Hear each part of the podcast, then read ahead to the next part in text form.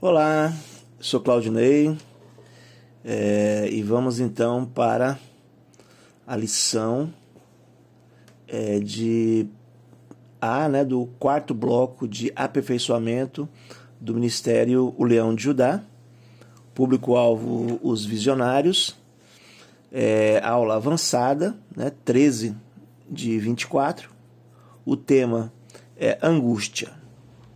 Frase referencial na angústia nasce o irmão. Fantástico, né? Ali de Provérbios, né? É, versículo chave. Por isso sinto prazer nas fraquezas, nas injúrias, nas necessidades, nas perseguições, nas angústias, por amor de Cristo. Porque quando estou fraco, então sou forte.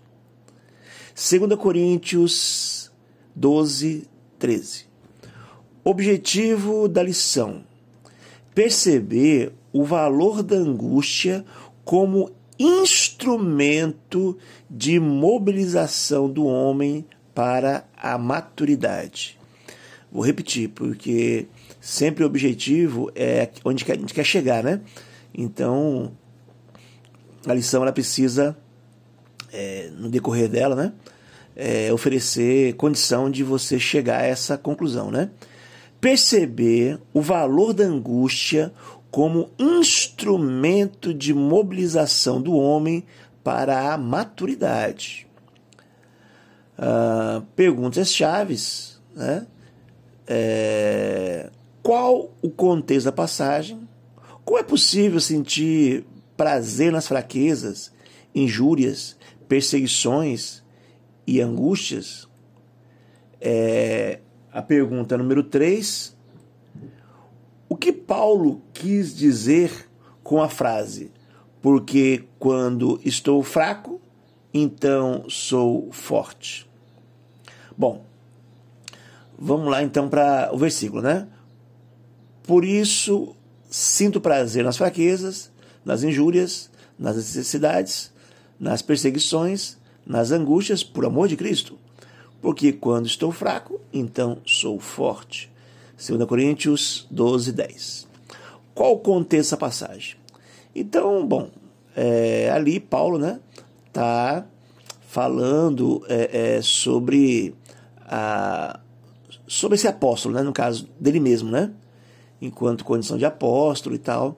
E aí ele fala né, que foi até o, o um local, né? não sabe se um corpo ou fora do corpo e tal. Então ele vai contando um pouco sobre a, a situação dele, a relação dele com, com Deus, né? E aí ele fala também que ele teve ali um, um espinho na carne, né? E que ele pediu para Deus, né? Algumas vezes, se não me engano, três vezes, para que fosse tirado dele, né? E a resposta que ele recebeu de Deus foi que a minha graça te basta, né? dado o, a, a situação né, que ele estava vivendo, proporcionar a ele condição de fortalecimento né, na fraqueza. Então, Paulo, percebendo né, que aquela, dada as experiências espirituais que ele teve de alto grau, que segundo ele diz que não convém nem relatar, é, fez com que é, ele pudesse se ensoberbecer, né? Então, é, Deus deixou claro para ele que ele deveria viver para a graça, né? E aí isso foi muito importante na vida de Paulo, né? Ah, então, essas experiências né, de, de deserto, né? De, de é, muitas vezes nos coloca diante de nós mesmos, de nossa fraqueza, nossa realidade, né? E nos possibilita então olhar com mais clareza para Deus né, e para tudo que Ele é, né? E com certeza isso pode possibilitar a nossa aproximação de Deus, né? Daí Paulo, né? É, é sabiamente depois de ter refletido, né, e ter assimilado a, a como Deus estava o tratando, ele chega a essa conclusão, né? De que é, de, de, que as fraquezas, as injúrias e as necessidades, perseguições e as angústias são coisas que lhe dão prazer. Né? Mas assim, perceba, é, aí já entrando na segunda questão, né? Como é possível sentir prazer nas fraquezas, injúrias, perseguições e. Perceba que Paulo fala isso por amor de Cristo. Ok? Então é como se. Não, aqui não está em jogo o masoquismo, né? Ter prazer em injúria, prazer em angústia, coisa assim, por si mesmo, né? Mas é, que, é como se passar por essas coisas. É, é, bom, deixa eu colocar de outra forma. Uh, o cristão, uh, dada a implicação do evangelho, fatalmente passará por coisas como essas. Momentos de fraqueza, vai ser é, caluniado, né? vai ter momentos em que ele vai estar necessitado, né? há que se ter perseguição para o verdadeiro cristão, né? e muitas angústias, né? momentos de angústia, porque você não vai, porque entenda que a, a sensação de felicidade ela tem muito a ver com a corporidade, ou seja, com as sensações, né? com, a, com, a, com a parte sensorial, né? A corpórea. E, e a vida com Cristo implica em, em muitas negações de experiências corpóreas, né? É, dada a, o, o, assim, a, a preeminência né, sempre as questões de ordem espiritual e não física. Né? Então, as angústias é alguma coisa que o cristão tem que estar tá sabendo, né? Que ao viver, quando ele morre para o mundo, né? Vive para Cristo, então isso é, é, fatalmente fará com que ele viva muitas angústias, né? E ele não tem que ficar vivendo essas angústias de uma forma é, assim, daquela tipo, ó oh, céus, ó oh, vida, quanto azar tem. É como se, por que eu, né? Por que eu, Deus? Por que eu? Não. Muito pelo contrário, tem que entender que isso faz parte de uma proposta cristã, né? É como se vê no pacote, né? Quando você se torna um cristão autêntico, verdadeiro, e reconhece as implicações da vida cristã ao negar-se, né? E viver para, para Deus, então, no pacote vem isso tudo aí, vem fraqueza, vem injúria, vem perseguição, vem angústia e tal. Se você é um cara que está, é, digamos, consciente disso, né? Então, essas coisas, elas não farão que você sinta, sinta assim, se sinta mal, né? Se sinta... É, você vai, vai saber que como faz parte do pacote da vida cristã, então você vai, vai sentir prazer, porque você vai saber, você sabe que aquilo tem relação com as suas escolhas, né? A sua escolha enquanto cristão, né? É, é, e aí você vai estar feliz, né? Porque você vai estar vivenciando coisas que correspondem à escolha que você fez, né? Para Deus, tá? É como se você pegasse aquilo, aquelas essas vivências todas aí e pudesse um dia depositar aos pés de Cristo. Então é algo que deva te dar prazer. Ok? É nesse sentido aí que a gente coloca essa, né? E, e Paulo fala né, que é, porque quando estou fraco, então sou forte. Né? É, bom, em princípio, quando a pessoa é, se sente forte, né, então ela está a um passo de ficar fraco, da queda. Né? Então está se sentindo fraco, está percebendo a sua condição de pequenez, né? de vulnerabilidade, isso faz com que a gente se coloque mais para Deus, mais à mercê do Espírito Santo, mais sobre a ótica cristã, né? É, mais sobre uma, uma, uma, condição de pedir ajuda, uh, seja em oração a Deus, seja através da leitura bíblica, seja na comunhão com os irmãos, na amizade com os cristãos. E tudo isso é, são meios de fortalecimento. Né? Então é como se quando você está fraco, aí você está potencialmente forte. Né? E quando você se sente forte, né, você está potencialmente fraco. Então a coisa tem essa, essa conotação. Espero que deixe claro isso. Né? Uh, mas vamos seguindo, vamos ver se a gente encaixa isso aí. Bom, é, eu queria falar um pouco sobre a definição da palavra angústia, né, que é o tema da aula de hoje. Né? Então, é, do latim algeres, né, do grego angor, né, é, que tem a ver com estreitamento, sendo que é, angústios, né, que é uma palavra assim que tem um caráter é, é latino, né, é, diz algo apertado, sem ar, sem saída, que constrange, tá? Então, assim, do ponto de vista psicológico, a angústia significa a sensação de opressão interna, podendo ser manifestações corpóreas como aperto no peito, frio na barriga, tensão na nuca, bolo na garganta e muitos outros, né? Outras sensações aí que estão presentes, né? É, é, na vivência da angústia, tá? Então, é, é, eu acho que essas. É, eu, eu, quis trazer a definição, porque essa coisa de é, perder ar, é, ficar sem saída, constrangido, algo apertado e tal, estreito, né? Então é como se você tivesse uma, uma sensação que é, as coisas não tão bem, né? Não tão legais e tal. E aí que essa ideia de angústia, né? Bom, a angústia se constrói em um esvaziamento de sentido. Então é como se você está no caminho, de repente, algo escapole, né?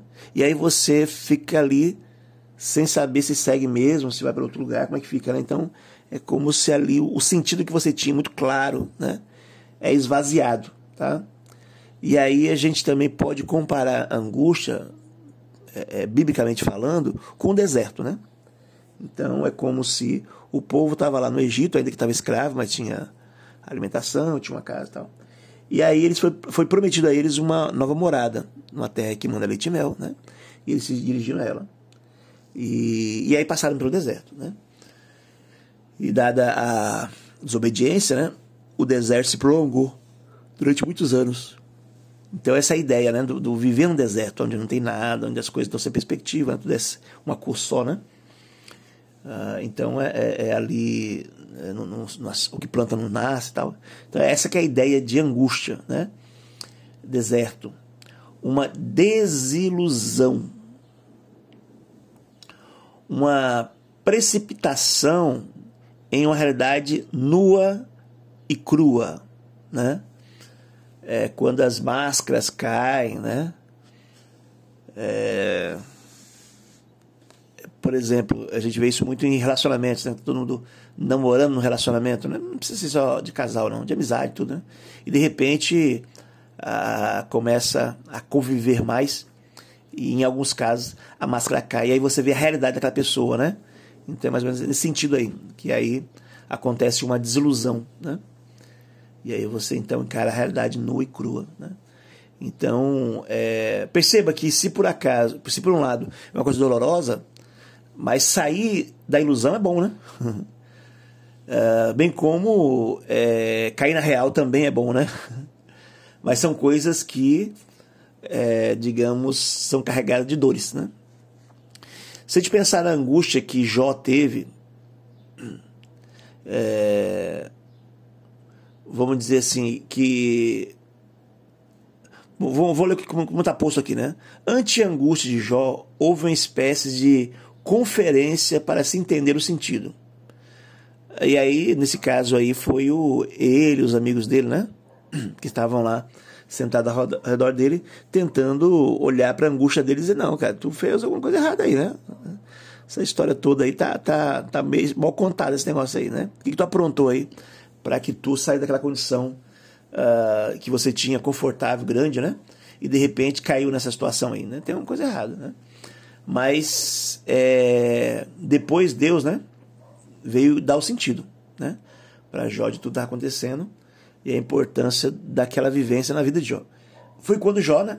Teve a oportunidade de dizer para Deus que antes eu te conhecia de ouvir falar. Então, é, foi a experiência de angústia né, que Jó passou que lhe é, é, proporcionou né, essa possibilidade de, de um achegamento maior a Deus, né, se aproximar de Deus. Então a angústia se constitui um espaço potencial, com um passo para trás que dói, mas é, com possibilidade né, de você é, enxergar outros caminhos. ok? Então é mais ou menos assim. É, é como você tem uma coisa certa e de repente é, algo faz com que você perca aquela coisa certa e aquilo gera uma certa apreensão, né? Você fica, assim, fica sem saber muito o que fazer e aí a angústia aparece, né?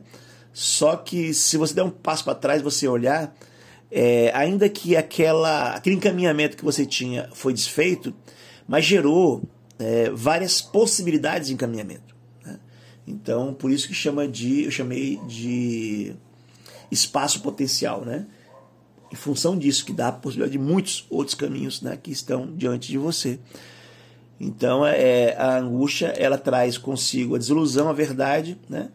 e novas perspectivas para aquele que, né, que conseguir olhar para além da, dos enunciados próprios que é a angústia, né?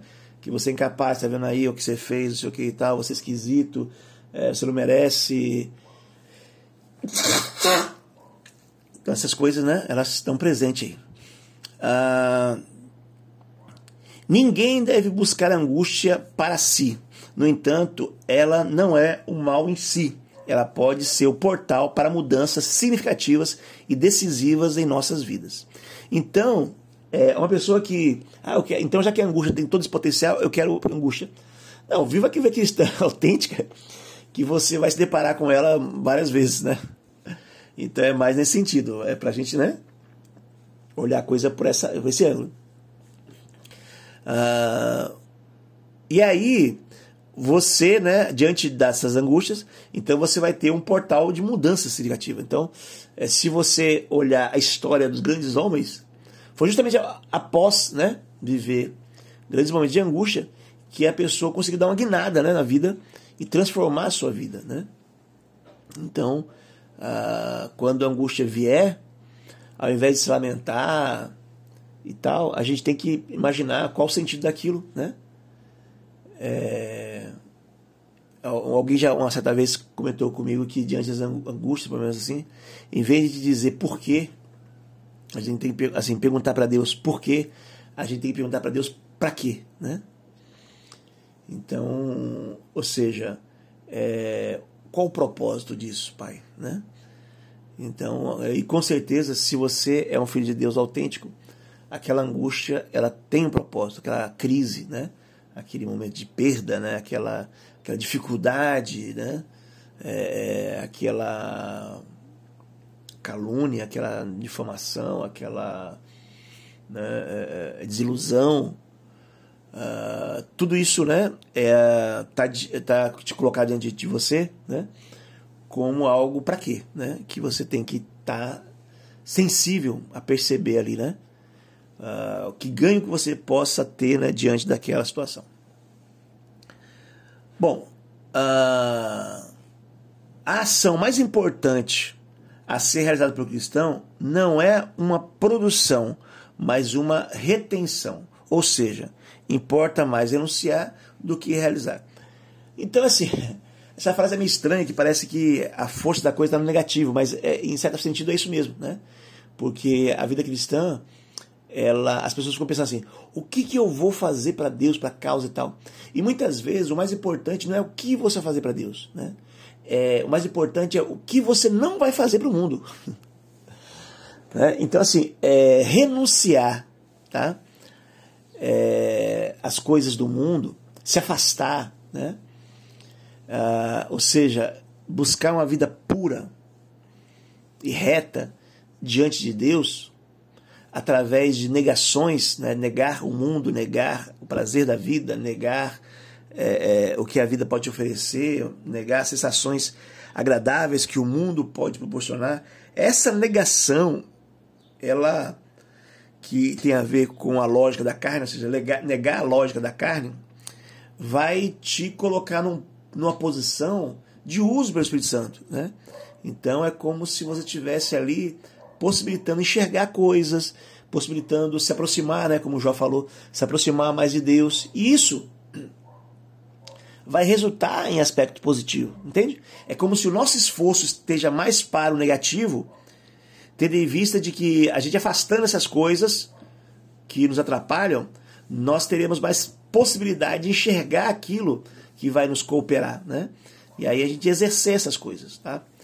É por isso, nesse sentido que é, dá essa impressão que o negativo é mais importante. Não é, não é que o negativo é mais importante, é que o negativo tem que ser primeiro, né? Eu primeiro tenho que fazer esse papel. Eu tenho que me, me eu tenho que investir nesse papel.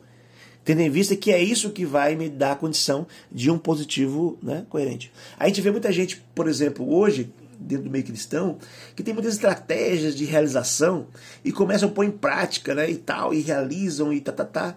Só que é, muitas vezes vem muito misturado com coisas negativas, assim, com coisas ruins, né, com coisas não saudáveis. Por quê? Porque aquela pessoa ela não se empenhou de uma maneira mais intensa é, nessa renúncia, né? nesse negar-se, nessa retenção. Né? Ele se investiu mais em colocar, em aparecer, em mostrar e tal. Né? Então acaba que, é, a partir daí que, que se cria assim, né? esses evangelhos sem cruz, essas, esse cristianismo light, né? essa, essa evangelização rala, né? rasa. Okay? Bom, é, ainda falando da angústia, eu queria é, refletir sobre três estágios que o ser humano pode é, ser colocado, segundo Kierkegaard, né?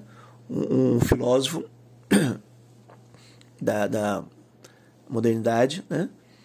é muito importante né, para a filosofia, mas um cristão, né? É, extremamente sábio, né? E aí eles nos, tra nos traz aqui três estágios: o estágio estético, o estágio ético e o estágio religioso.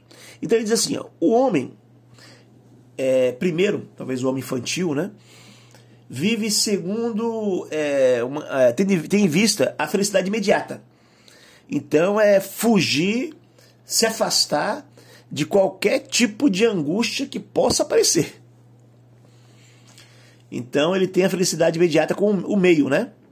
Ah, vive sob a égide do princípio do prazer. Então é prazer para mim agora constantemente, né? Aquela coisa meio egoísta. Aquela coisa também infantil, né? Do bebê, né? Que, que da criança pequena também, que busca sempre prazer para si, né? Depende de qualquer coisa.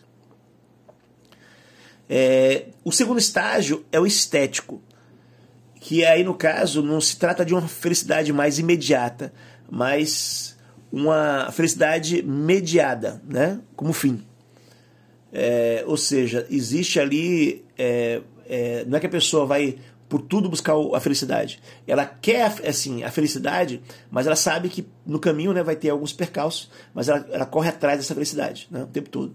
Ou seja, o fim da vida dela, né, na vida terrena, é encontrar a felicidade. E por isso ela se permite viver angústias, diferentemente do primeiro. Perceba que essa é uma condição mais, né, é, é, mais amadurecida, né, pode, assim, pode dizer assim, né, mais refinada. Então eu diria que essa pessoa vive segundo o princípio do, da realidade. Então, enquanto o princípio do prazer, como se fosse uma vida fantasiosa, né, onde vou querer prazer o tempo todo, como se fosse possível. E o outro não, é, é princípio da realidade. Ele reconhece né, que o mundo é hostil, então ele vai ter que se lidar com a hostilidade do mundo, mas sempre visando né, uma vida de felicidade terrena. É, a exemplo que lá no tema é, auto-engano, né, tinha uma, uma situação que eu vou repetir aqui, né? Diz assim: um homem, dentro de sua serenidade, pensando de forma clara, racional, chegou ao seguinte raciocínio sobre o seu projeto familiar: Buscarei ter uma família honesta e promissora, amando, cuidando, respeitando sinceramente minha esposa e filhos. Me empenharei para oferecer a ela condições de se sentir uma pessoa feliz e eles meio para poder alcançar suas metas de vida. Bom, se quiser repetindo, você pode voltar e, a, a, e, né, e, e, ler de novo né, essa, esse exemplo né, desse homem. Então, uh, aí, aí o, o, essa frase né, fala que o homem é sereno, que, né, que ele é, é, pensou de forma clara né, e, preocupado com o projeto familiar. Né, ele está buscando né, é, oferecer para a esposa e filhos né, é, condições de felicidade, de, os filhos principalmente de alcançar metas, né? Segundo esse mesma pessoa, é, honrando os compromissos e sendo honesta, né? Ser honesto. Então, quando a gente olha para isso, parece algo perfeito, né? Isso mesmo. O homem tem que ser assim. Só que aqui, é, nessa, no projeto é ético, o que está em jogo aqui é a vida terrena. Então, é como se, é, se no primeiro é uma fuga imediata da. Assim, vou fugir o máximo que eu puder da angústia. No segundo, é uma busca de controle sobre a angústia. Né? Então, eu vou tentar. Tem umas angústias que eu sei que eu não tenho como escapar mesmo, mas as outras eu vou tentar sucumbir e tal. Então, é uma busca de controle da angústia. ok? E que também não é bom. Né? Ainda que a aparência dele é perfeita, né? mas não é bom. E aí, a terceira fase né, de, de Kierkegaard, sendo que, como já falamos, a primeira é a estética e a segunda é a ética, a terceira é a religiosa, né? Então, é a felicidade na esperança, enquanto atravessamento, tá? O princípio da fé.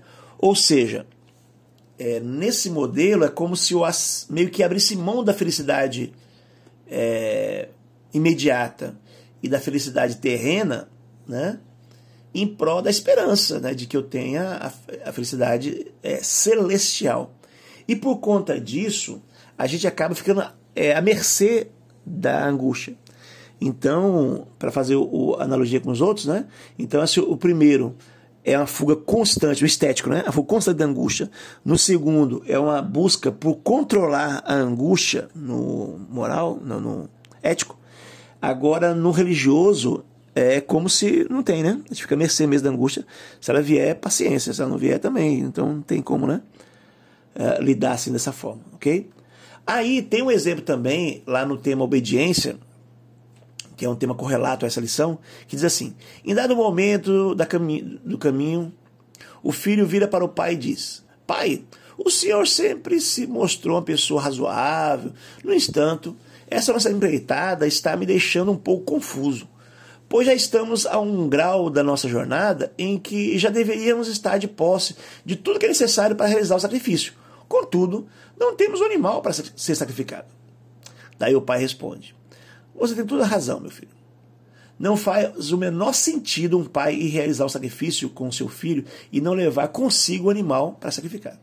Entretanto, esse empreendimento não é, é, é assim como está, né, da forma como está, foi solicitada por Deus. E ele é o dotado de, da plenitude do que é melhor. Por isso, mesmo que a sua palavra, né, a palavra de Deus, aos nossos olhos, pareça não fazer muito sentido, é certo que é o mais plausível. E nós, seu servo, só nos resta seguir exatamente como ele quer e manter o nosso juízo em suspensão. Eu fico pensando assim, na realidade aqui, é como se Abraão virasse para Isaac e dissesse, ó, Ó, cara, você tá angustiado aí, né? Eu também tô. Também tô, porque é, na minha cabeça eu vou sacrificar meu filho. E você, como filho, que não é idiota, tá percebendo que é possível que você dance nessa, nessa jornada aí. Então, essa angústia minha é para você, mas quem está comandando a, a, o caminho, né? Nos fez ficar mercê dessa situação e nós vamos seguir, segundo ela, sem buscar esteticamente abandonar imediatamente, sem buscar eticamente os caminhos, né, talvez da oração, para o mudar, para alguma coisa. Não, vamos seguir o script, né, conforme o Senhor nos orientou. Ok? Porque é como a fra... o Coríntios, né? É, 2 Coríntios 12, 9 diz assim: A minha graça te basta, porque o meu poder se aperfeiçoa nas fraquezas. Né? Então, quando o homem é fraco, se reconhece a sua pequenez, né? Então Deus cresce diante dele e aí ele pode, né? É, o homem pode estar mais, mais suscetível, né? A fazer a vontade de Deus, ok? Bom, é toda lição ela tem uh, duas lições correlatas, né? Das que nós já passamos aqui em relação a esse tema angústia, nós temos a obediência, né? Então a obediência foi a letra A do segundo bloco. Essa é a letra A do quarto bloco, né? Deixa eu só confirmar se é isso mesmo. Isso, letra A do quarto bloco. E depois a outra correlata vai ser a letra A do sexto bloco, né? São seis blocos no total. O, o afetivo, né? No, é, é, a lição básica, essa, essa lição do que é correlata é básica, cujo tema é obediência, ok? E aí a frase referencial que a gente estudou lá foi obedecer é melhor que sacrificar, tá? Relacionado a algo que é, Samuel, né, falou para Saul, né, ante aquela situação em que ele, em vez de matar todo o que Deus pediu, né, ele invadiu o povo lá e carregou um monte de coisa, ovelha e tal. É, versículo chave, né, pelo qual recebemos a graça e o apostolado para a obediência da fé entre todos os agentes pelo seu nome. Romanos 1,5. É, é como se dissesse assim: uh, o que está em jogo para o cristão é a obediência pela fé. Mesmo que circunstancialmente parece não ser o melhor caminho, mesmo que você olhando para a circunstância parece que seguir aquele caminho vai fazer com que você leve uma bela uma queda, né? Laça o nariz no chão, mas você segue, porque é aquele caminho, né? Que é Deus está orientando e pela fé você vai seguir, né? E se lascar a cara no chão, paciência, né? Mas preferencialmente não, mas enfim. É, é, por aí, né? O objetivo daquela lição, né, da obediência, era ter clareza sobre o que representa a obediência pela fé, suas implicações para o cristianismo e para a hombridade. ok? Então, assim, trazendo essa lição também, que nós estudamos hoje da angústia para o, para o cristianismo e para a hombridade, eu diria que para o cristianismo é porque, como eu falei, a preeminência é negativa, né? Então, visando né, algo positivo, visando é, realizações, né, nós precisamos, antes de tudo, fazer negações, né, fazer renúncias, tá? para que a gente possa ficar aberto para esses, a ação do Espírito Santo em nossa vida. Okay? Então, essa é uma, um elemento importante aí da, da do contexto. Bom, é, e assim, né, e para a hombridade, né? É, porque eu falei para o cristianismo, para a hombridade, é que essa parte da de não responder, né, às demandas do mundo é algo que faz parte do princípio masculino, né? Então, o homem tem que reger sua casa, reger os seus ambientes, né? Tendo em vista isso, que a gente vai fazer o que é mais certo, não o que é mais prazeroso. Né? É isso, irmãos. Ficamos por aqui. Um grande abraço a todos.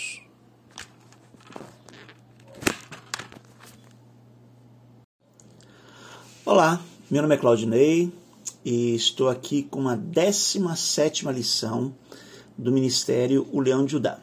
A lição com o tema Tecnologia, princípio A da, do quinto bloco de agregação. A frase referencial dessa lição é: A tecnologia pode ser boa, mas não é boa em si. O versículo chave, né? No suor do teu rosto comerás o teu pão. Gênesis 3, 19a. No suor do teu rosto comerás o teu pão. O objetivo dessa lição é compreender o quanto se deixar envolver pela tecnologia pode ser nocivo para a nossa missão na Terra ok?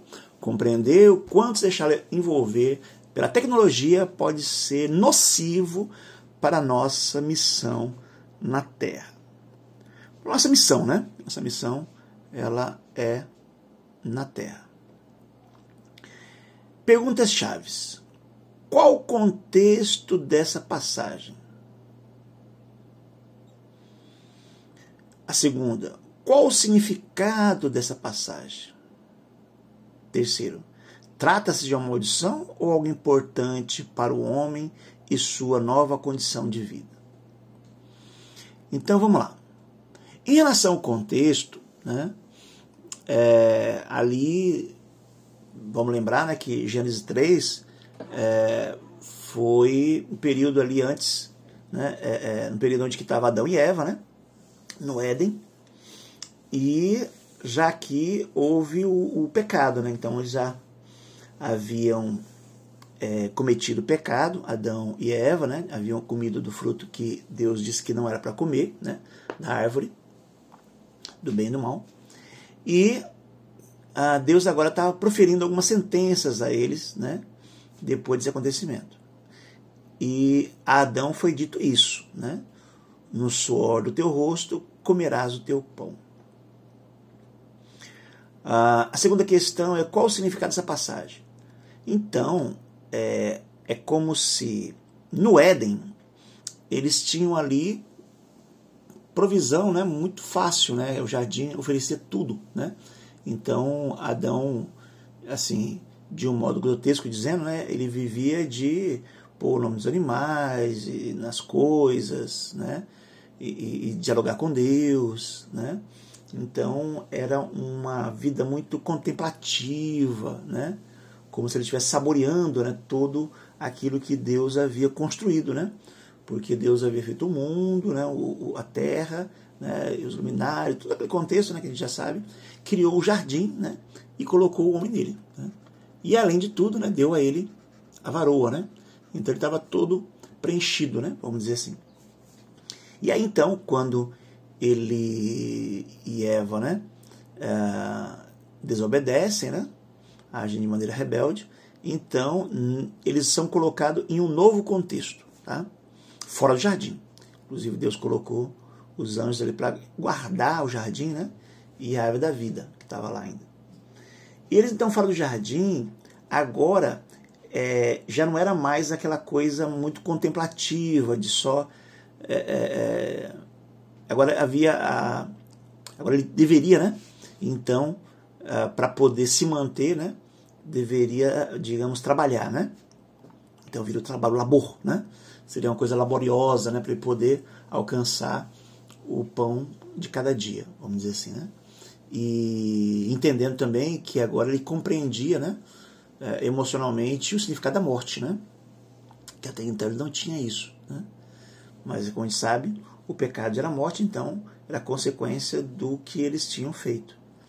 Uh, e aí, para que ele não, não, sucumbisse, enfim, para toda essa questão de viver é, de uma maneira é, suprida, né? que seria essa ideia de pão, né? o, o suprimento, né? é, a manutenção de cada dia, então ele teria que se utilizar agora desse esforço, do labor, para adquirir aquilo que ele precisava de sustentação né, para ele, para sua família, né, porque sabe, a partir daí, as, as, o, vamos dizer assim, a, a, foi crescendo, né? Crescendo, crescendo em termos é, de contingente numérico, pessoas, né? Então, e, e claro, a partir da família de Adão. Bom, e a terceira que fala se trata de uma maldição, algo importante para a nova condição de vida, é, muitos a têm né, isso como uma maldição. Né? Eu já acredito que dentro do Éden, talvez nem coubesse muito essa proposta, mas fora do Éden, seria muito importante ele bem realizar isso. Né? E a gente sabe que o trabalho ele dignifica o homem, ou seja, é importante para o homem esse labor. Né? principalmente quando eu falo homem na figura masculina mesmo, né? Então, o homem trabalhar, o homem usar do braço, o homem usar da força, o homem é, é, é ser provedor, né? O homem, é, assim, é, perceber que ele adquiriu algo a partir do suor do seu rosto é muito significante para a figura masculina, né? Então, eu não diria que é uma maldição. Eu diria que realmente é algo que Deus deu ao homem na qual seria importante para essa nova configuração de vida, né?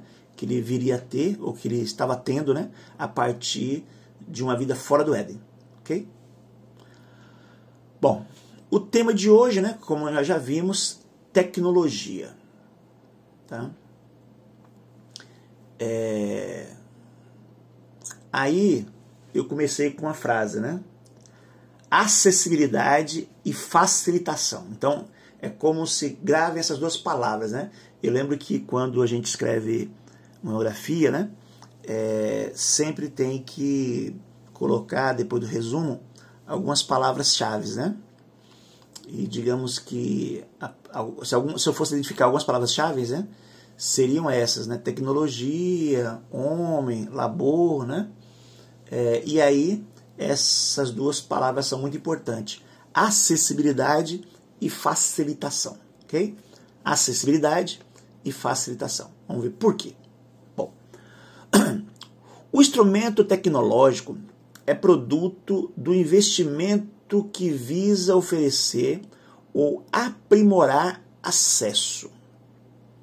Ok? Então, um dos aspectos fundamentais da tecnologia é esse: um instrumento tecnológico é produto do investimento que visa oferecer e aprimorar acesso. Então, em, é, na busca né, de é, viabilizar tá, acessibilidade né, que a tecnologia se apresenta como um instrumento útil.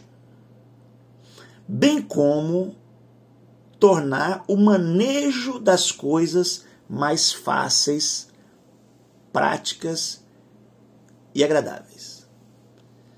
Então, é como se no contato que nós vamos ter com os objetos na vida, é, a tecnologia facilita esse contato e esse manuseio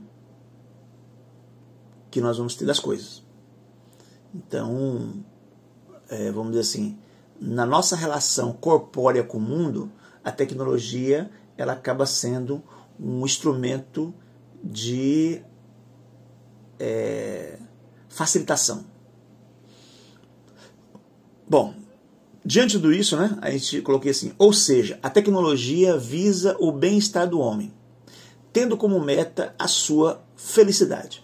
Então, é, de alguma maneira, existe aí uma relação muito forte entre aquilo que se propõe a tecnologia e, é, vamos dizer assim, e a, e, a, e a, parte sensível do homem, né? Sensível que eu falo assim, não do, da de ser sensível, né? Mas é, da sensorialidade, ou seja, das sensações, né? Então é como a gente se sente melhor usando tecnologia. Né? Ela visa isso, que a pessoa, ante a tecnologia, se sinta melhor, se sinta mais agradável. Né? Então, por isso que a meta da tecnologia é levar as pessoas à felicidade. Isso no sentido sensorial, tá? porque felicidade é uma sensação. Né? Então, é, na busca de ter uma maior sensação de, de felicidade, então a tecnologia se apresenta como um, uma viabilização para isso, ok? Que as pessoas se sintam mais felizes. Bom, não é uma prerrogativa da tecnologia em si o amadurecimento e a saúde. Bom, a gente sabe que a, é, que a tecnologia ela pode ser usada para amadurecimento e pode ser usada para a saúde. Né? Para a saúde é mais fácil explicar, que a gente vê vários instrumentos tecnológicos, né? radiológicos, a gente sabe de medicamentos cada vez, né? com, é, mais bem elaborados, mais pesquisados, né? Então isso é, é tecnologia, né? Visando saúde, né? Nós também podemos perceber alguma, alguns jogos, né? É, é, tecnológicos que é, ajudam no aprendizado, né? E coisas. Então assim existe, é, é possível, né? E, e isso é muito é, patente a utilização da tecnologia tanto na área da saúde como também na, naquilo que pode trazer maior desenvolvimento no ser humano, né? naquilo que a gente chama, é chamado de amadurecimento. Agora, perceba que só quando ela visa isso, né? Mas ela em si, ou seja, todo instrumento tecnológico em si, ele, ele não é, é ele não visa isso, tá? Ele não visa as pessoas ficarem mais saudáveis, ele não, não visa as pessoas ficarem mais maduras, tá? Ah, deixa eu ver como é que eu posso explicar melhor isso. É como se assim, quando as coisas são facilitadas, né? É como se isso fosse o inverso do amadurecimento, porque o amadurecimento ele vem através da dificuldade. Né? Então, é, você dificultando um pouco o processo, você dificultando, é, é, reconhecendo talvez os obstáculos, que as pessoas então vão poder é, desenvolver melhor suas capacidades, né? de um modo geral. Então, é, digamos que a tecnologia, como ela visa a felicidade, o foco dela, o fim dela é a felicidade, então o fim dela não pode ser maturidade, porque existe uma certa, um certo antagonismo aí entre felicidade e maturidade. Por quê? Porque amadurecer dói. né? Então, toda maturidade envolve dor. Não tem como você amadurecer sem dor. E dor e felicidade são incompatíveis. Né? Então, dado o traço da dor que envolve a maturidade, coloca então a maturidade de certo, em certo grau em oposição com a felicidade, naquilo que esteja como fim. Não estou dizendo que isso, com isso que uma pessoa é, madura não pode ser feliz, né? Ou que uma pessoa feliz não pode ser madura. Estamos colocando em termos de finalidade. Né? Quando a finalidade é a felicidade, a maturidade fica pelo caminho. E quando a finalidade é a maturidade, a felicidade pode ficar pelo caminho. Né? Então a gente tem que ter, levar em consideração isso. E a tecnologia ela está do lado da felicidade, ou seja, da acessibilidade né? e da facilitação. Não sei se ficou muito claro isso aí, mas a gente pode né, ver se ao longo do, do estudo a gente pode melhorar um pouco essa compreensão né, dessa incompatibilidade é, da tecnologia em si para com a, a maturidade e com a saúde. Bom, principalmente por ser um instrumento em que normalmente é elaborado por aqueles que visam obter lucros dela. A tecnologia não é boa em si. Então, assim, é, quando se investe em tecnologia, o que está em jogo aí é lucro. E com o lucro, né, assim, é, assim o, o que chama por lucro não é maturidade. Porque uma, uma pessoa madura, ela não é necessariamente uma consumidora, né? mas é uma pessoa que visa a felicidade. Então é como se é, a felicidade flerta muito mais com o capitalismo e a sua lógica lucrativa do que a maturidade. Tá? Não estou dizendo com isso que a maturidade é comunista. Né? Estou querendo dizer que essa coisa do ter, né? do, do, do consumismo, tá? ela é um elemento que está aí conectado com a felicidade, com a sensorialidade, sensação de felicidade, então, né? É, e já a maturidade, ela vai dando ao ser humano maior reflexão nas coisas e com isso, né? É, fazendo com que ela se torne talvez menos consumista, né? E, e aí, por conta disso, que é, podemos dizer que o capitalismo, o, o, comércio, né, a questão do lucro e tal, está mais conectado com a felicidade. Então, a tecnologia ela vem como instrumento muito importante. Né? Então, cada vez se busca se fazer instrumento mais com maior tecnologia para obtenção de maior lucro. Né? E o que está em jogo aí não é se a pessoa vai ser madura, se a pessoa vai ser saudável, né? Até esses coisas da saúde, em algum grau, até se utiliza como uma forma de chamar, né? Chamar. É, por isso que eu concluí ali essa, essa é, frase, né, dizendo que a tecnologia não é boa em si, tá? Então, é, volto a colocar, não estou dizendo que é, ela não pode ser bem utilizada, que ela não possa trazer benefícios. Né? Mas ela não é boa em si, no sentido de que ela por ela mesma. Tá? Ela pode provocar mudança de valores, é, sedentarismo e infantilização, dentre outras coisas. Então, assim, quando fala mudança de valores, é porque, vamos pegar aí exemplo da televisão, né? Então, a televisão, enquanto instrumento de tecnológico de comunicação de massa, né, mídia, quando ela chegou no Brasil, para citar nosso exemplo, é, trazendo né, o, o, principalmente o aspecto das novelas, né, que foi um, um inflamou muito logo no início, quer dizer, ela veio com força, né, então, é, a partir daí, muita gente começou a vestir-se de maneira diferente, a pensar de maneira diferente, né? Isso para citar lá, década de 70 ali, final do século, da década de 60, né? a presença da televisão no Brasil. Mas aí com a tecnologia mais ampliada, né, a nível de internet, né, Instagram, Facebook e, e várias outras coisas, instrumentos que são hoje atuais, né, nós percebemos que cada vez mais né, é, ela tem mudado valores. Né, ela tem feito com que pessoas se distanciassem de valores mais tradicionais né, e desenvolvessem valores mais diferenciados. Então ela tem esse papel. Né.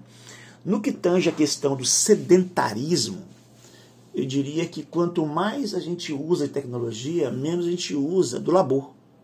Ou seja, o corpo enquanto instrumento. A gente acaba utilizando um instrumento é, para acesso às coisas e não mais a força, não mais o tempo gasto é, na mobilização pessoal. Né? Então, as pessoas vão de carro, vão de moto, vão de bicicleta, as pessoas usam é, coisas como batedeira para bater a, o bolo e por aí vai, sabe? Então você vai é, tendo uma série de instrumentos e mecanismos né, que vai substituindo o labor. Né?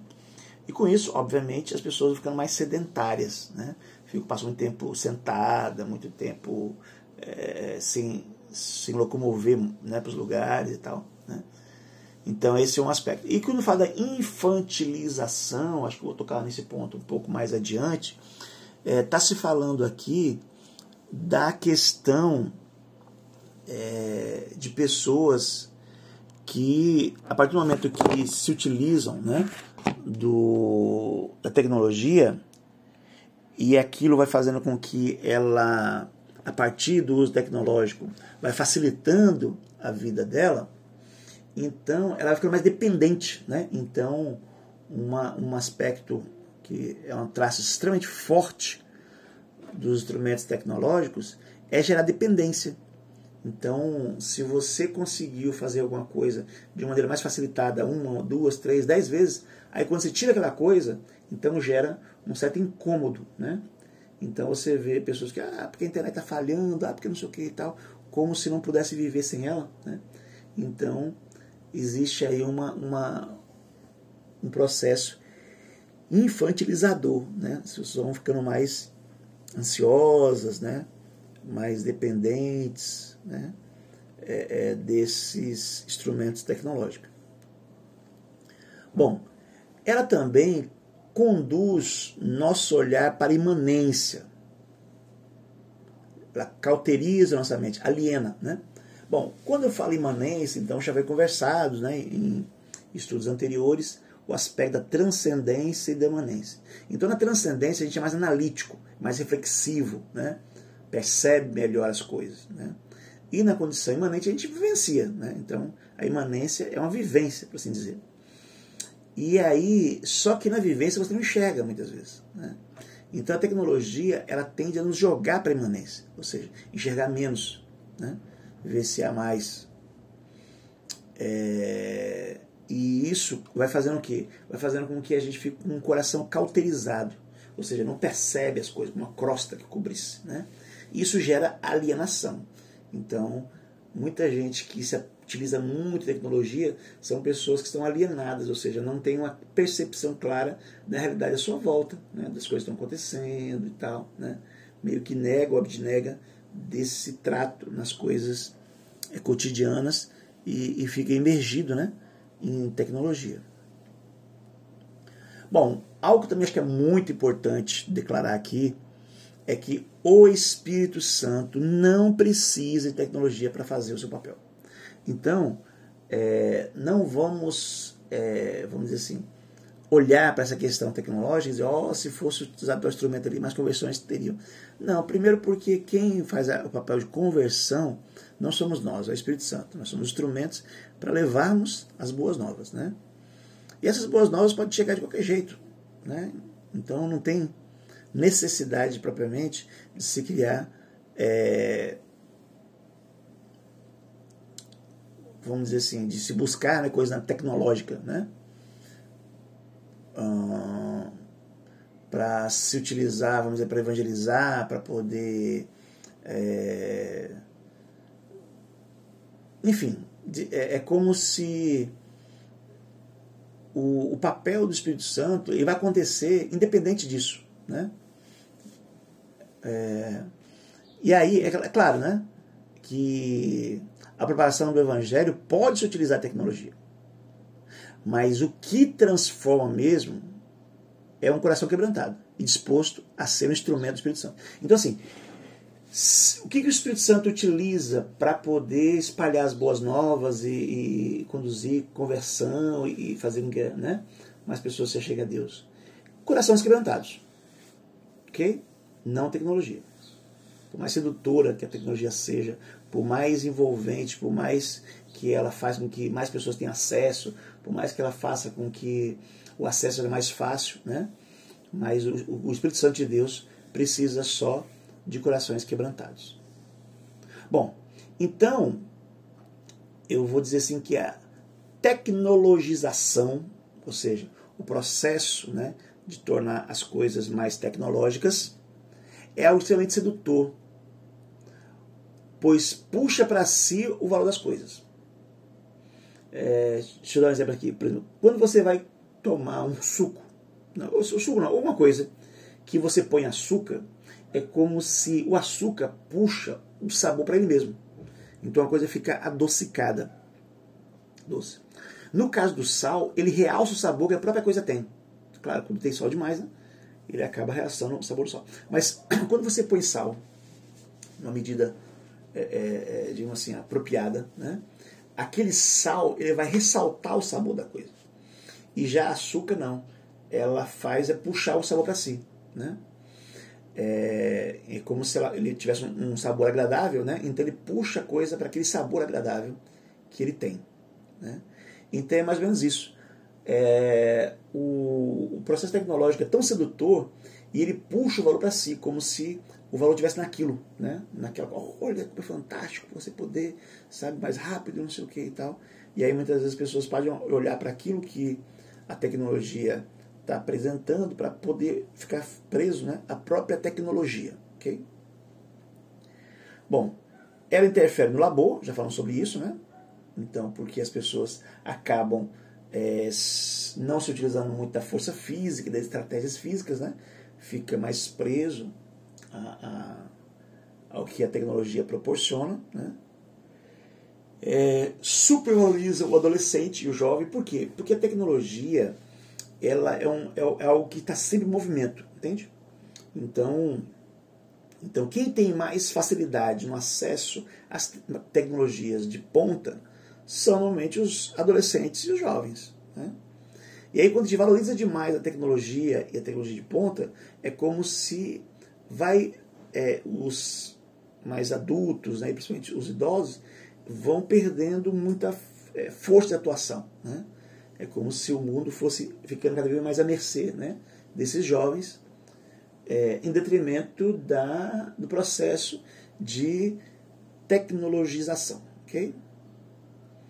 É, bom, um outro aspecto também que é importante citar é que a tecnologia ela vai desfragilizando a mulher. Né?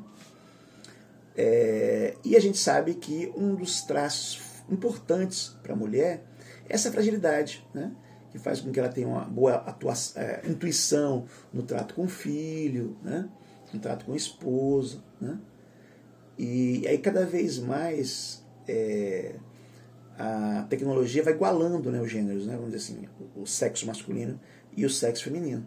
E a gente. É, e, e, essa igualização, né, essa, essa, se tornar igual, por mais que seja um discurso feminista interessante, né, é, ele vai de encontro àquilo que é a estrutura própria do feminino e do masculino, né?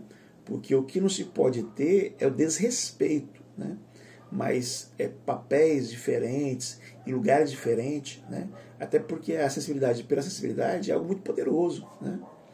Paulo já dizia, né, que quando estou fraco eu estou forte, né? Então, é, quando se fala aqui da fragilidade feminina, não está dizendo de que é, é, da inferioridade, entendeu? Pelo contrário, é como se esse aspecto realmente fosse algo que desse à mulher muita força, né? De, de, dentro de outra perspectiva, ok?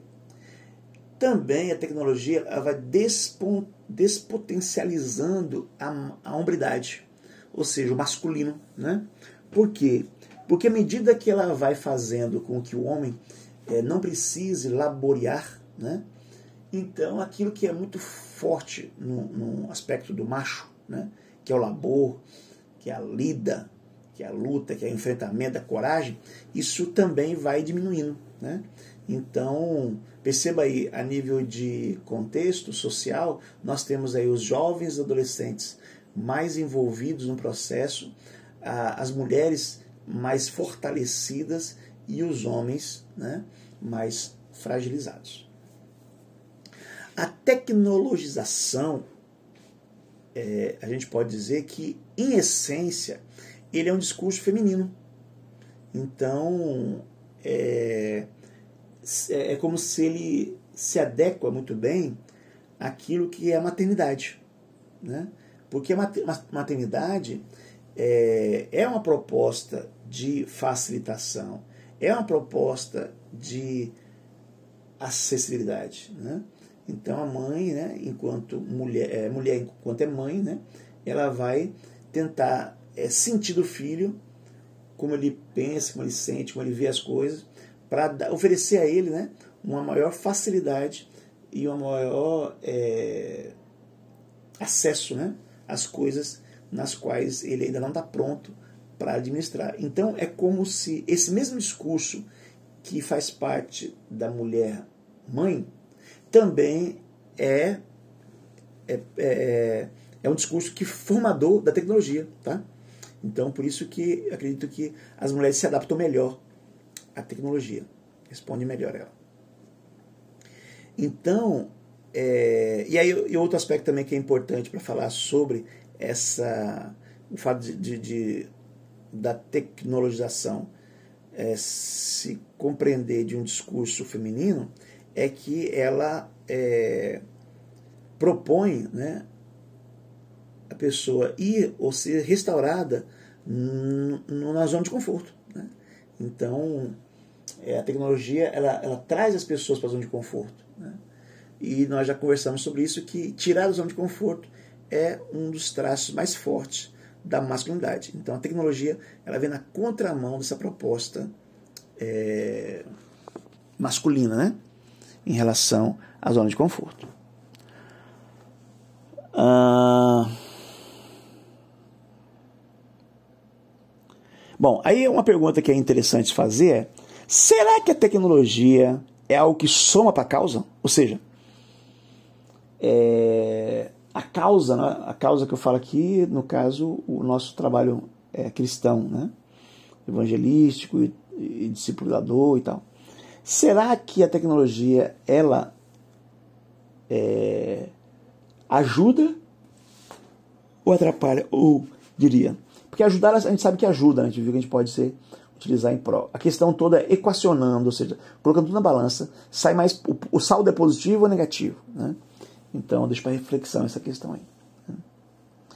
E assim, meio que finalizando já a lição, tem uma frase né, que diz assim que Paulo fala aqui que o, o amor ao dinheiro né, é o raiz de todos os males.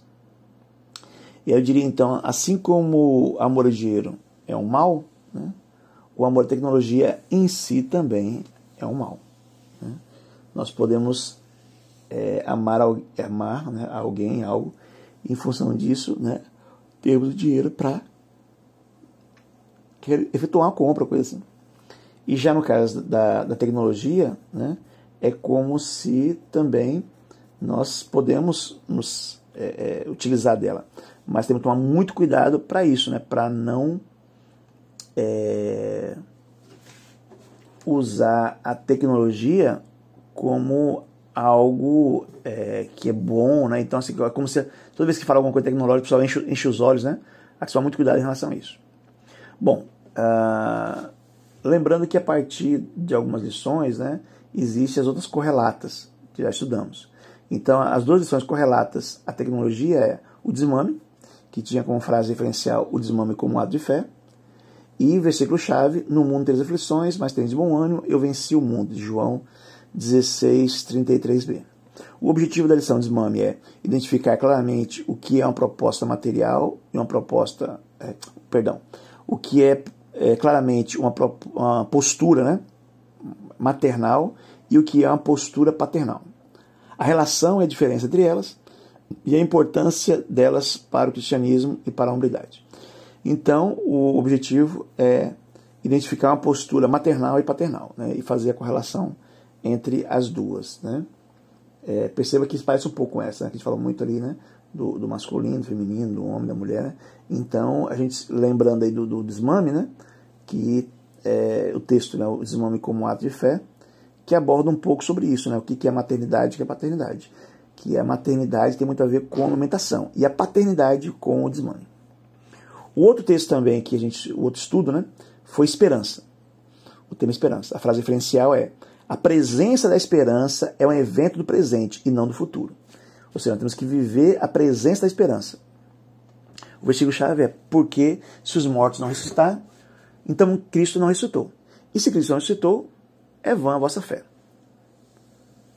É, e vocês ainda permanecem em vossos pecados. Se os mortos não ressuscitam, comamos e bebamos, porque amanhã morreremos.